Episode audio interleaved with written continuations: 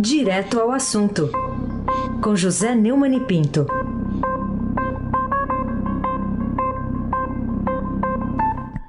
Oi, Neumani, bom dia. Bom dia. Raíssa Abac, Carolina Ercolim, do Bom Oeste. dia. Bom dia. A Frânio Vanderlei, Moacir Evangelista Biasi, Bárbara Guerra, Clã Bonfim, Manuel Alice Isadora. Bom dia, melhor ouvinte. Que é o ouvinte da Rádio Eldorado 107,3 FM, Abac, o craque. Vamos lá, vou começar aqui com essa manchete do Estadão. A assessora diz que 90% do salário ia para Queiroz, é uma ex-assessora aí de Flávio Bolsonaro lá na Assembleia Legislativa do Rio. O que, que tem de revelador nessa notícia, Neumani? Luísa Souza Paz, que é de uma família próxima do Fabrício Queiroz, próxima mesmo, são, foram vizinhos, confirmou ao Ministério Público do Rio que repassava 90% de seus rendimentos para o próprio Fabrício, o, de ser operador do então deputado estadual no esquema de rachadinhas, que é uma forma de tentar aliviar um crime que, na verdade, é extorsão. Extorsão. Flávio Queiroz, Luísa e outras 14 pessoas foram denunciadas pela promotoria. Os crimes são peculato, que é o uso de dinheiro público para benefício privado, lavagem de dinheiro, organização criminosa, e apropriação indébita. Eu sempre falo isso, são quatro crimes. Né? Esse depoimento eh, foi feito em setembro e foi revelado pelo jornal o Globo e confirmado pelo Estadão. E nele eh, a Luísa confessou que nunca trabalhou de fato para o Flávio e passou cerca de seis anos lá no gabinete dele, nomeada e em outros cargos na Assembleia Legislativa do Rio, sendo obrigada a repassar mais de 90% dos salários para o Queiroz. Ela apresentou extratos bancários que mostram transferências de 160 mil reais para o ex-assessor durante esse período de 2011 e 2017. Como foi na, na, etapa final da investigação, o interrogatório foi crucial para que o MP, o Ministério Público lá do Rio, decidisse denunciar Flávio e mais 14 assessores. Né? É, foi a primeira vez que um ex-funcionário do filho do presidente assumiu diante da promotoria que foi fantasma. Com esses repasses, Luísa ficava apenas com 700 reais por mês e precisava transferir para Queiroz valores referentes a 13 terceiro, férias, vale alimentação, por exemplo. Não faltam provas para mostrar que o Flávio Bolsonaro, é, ou melhor, que o gabinete do Flávio Bolsonaro, é, é, através do, do Fabrício Queiroz, é, fazia, cometia esse crime gravíssimo. É o primeiro caso desse na República, que o filho do presidente da República é, é acusado de um crime tão grave, no qual o próprio presidente está envolvido. Né? Todo mundo se lembra que a, a, a filha do, do Fabrício, a Natália, é, foi lotada como funcionária fantasma em Brasília, no gabinete de Jair Bolsonaro, enquanto era personal trainer de vários, até atores importantes da Globo. Né? É, a moça, inclusive, contou a Luísa que só ficou sabendo que não trabalharia de fato e que precisaria repassar os valores no dia da nomeação. Aí o Flávio aparece, como sempre, dizendo que foi uma crônica macabra, péssimo uso da língua portuguesa, macabra é uma coisa que está relacionada com morte, não tem nada a ver com isso, e mal engendrada, não dá para imaginar que isso tenha sido engendrado, né? Qual é a possibilidade de tudo o que aconteceu que levou a denúncia ter sido engendrado? É que ele talvez não saiba o que, é que significa engendrado. Ele é um completo analfabeto como o pai. Carolina Ercolim, tintim por tintim, principalmente na Zona Oeste. Ô, Neumani, vamos falar um pouquinho. Oi. Adorei as músicas, adorei. Você sou, gostou? Eu sou fanático do George My Mind, das gravações, principalmente a de Ray Charles.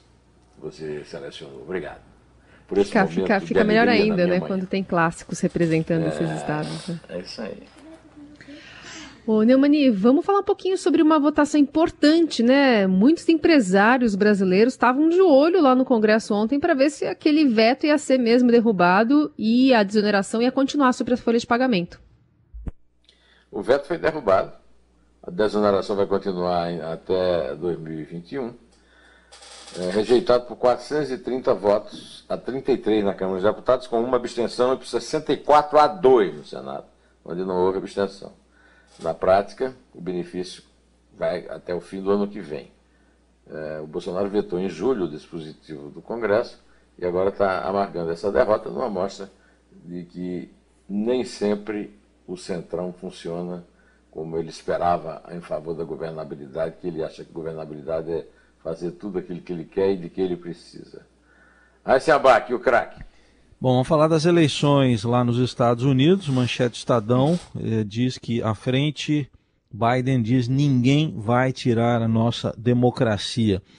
Contagem de votos está favorável aí ao democrata Joe Biden, mas vai ter aí o tapetão, né, Neumann?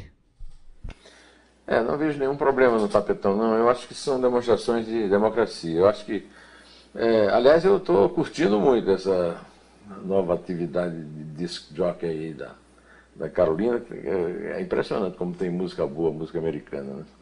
Então, enquanto as eleições não vão, tá, estão demorando, estamos aqui, o, o Heisen, eu e todos os nossos ouvintes, curtindo isso aí. Né? É, será isso um sinal da decadência da democracia americana? Acho que não. Tem muita gente se queixando da inexistência da justiça eleitoral nos Estados Unidos e apontando a brasileira como exemplo. Que bobagem. A justiça eleitoral brasileira é um vexame. Custa caríssimo num país muito pobre e não resolve nada. Eu te, vivo aqui contando o exemplo do João Agripino, que venceu o Rui Carneiro em 61 na Paraíba e governou quatro anos até a justiça eleitoral, muito depois do João Agripino estar aposentado, reconhecer que o Rui Carneiro tinha razão. Roberto Requião, esse caso foi em 61, né?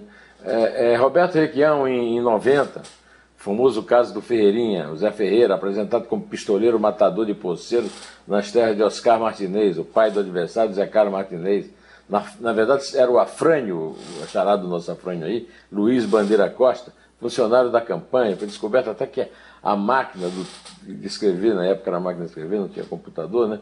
Assim não era tão. Né? É, é, era do.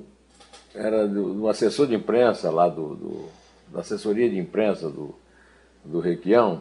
Agora, o caso mais grave que eu acho é muito mais recente, é a campanha Dilma Temer, em 2014, segundo o relator, eh, de um processo movido meio contra gosto pelo PSDB, o Herman Benjamin, foi é uma, a chapa foi absolvida, absolvida por falta de prova, aliás, por excesso de prova, sob a presidência do ministro do, Superior, do, do Supremo, Gilmar Mendes, que era presidia o Tribunal Superior Eleitoral na ocasião.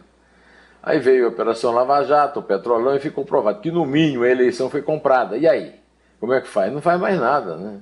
É, a, a Dilma foi impedida, né, o, o Temer assumiu e o, as propinas pagas na eleição não bastaram para que o, a justiça eleitoral de fato funcionasse. As eleições americanas são complicadas, porque vem de uma tradição de federalismo, é, é, lá do século XVIII. Afinal, Estados Unidos da América, dá para entender? Não é um país unitário, é um país formado por estados praticamente anônimos. Por isso, Estados Unidos não são é, a prova de fraude também. Né? Dizem que John Kennedy só venceu Richard Nixon em 60 com a mãozinha do prefeito Daley, de Chicago, suspeito de conluio com a Coisa Nostra siciliana. Mas isso nunca comprometeu a rigidez da mais antiga e, e respeitável democracia americana, que nunca foi interrompida, como aqui no Brasil foi, e que não vai ser agora. É, isso é bobagem. Deixa, deixa recorrer, a justiça está lá para isso. É, vamos esperar contagem. Qual é o problema? A eleição não é corrida de cavalo nem de automóvel. Carolina Ercolim, tintim por tintim. Juristas criticam o advogado do acusado de estupro, né? Mas é, a, a, a... O, que se, o que se entende é que anular essa sentença vai ser muito difícil. O que esse eventual desfecho, no caso lá de Santa Catarina, né, ficou conhecido como estupro culposo, poderá produzir na imagem da Justiça do Brasil? Péssima imagem. O comportamento do advogado Cláudio Gastão Filho é de uma cafajestice, né? de uma falta de caráter contra a influenciadora digital Mariana Ferrer, e todo mundo está criticando. Né?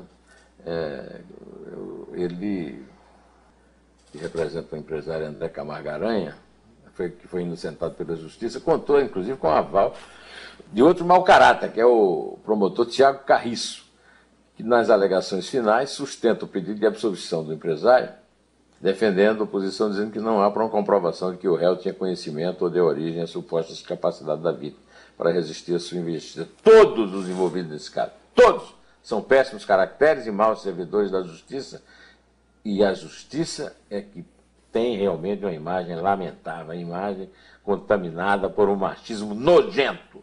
Pode contar, Carolina, por favor. Saúde é três. Saúde é dois. Obrigado, é um em pé.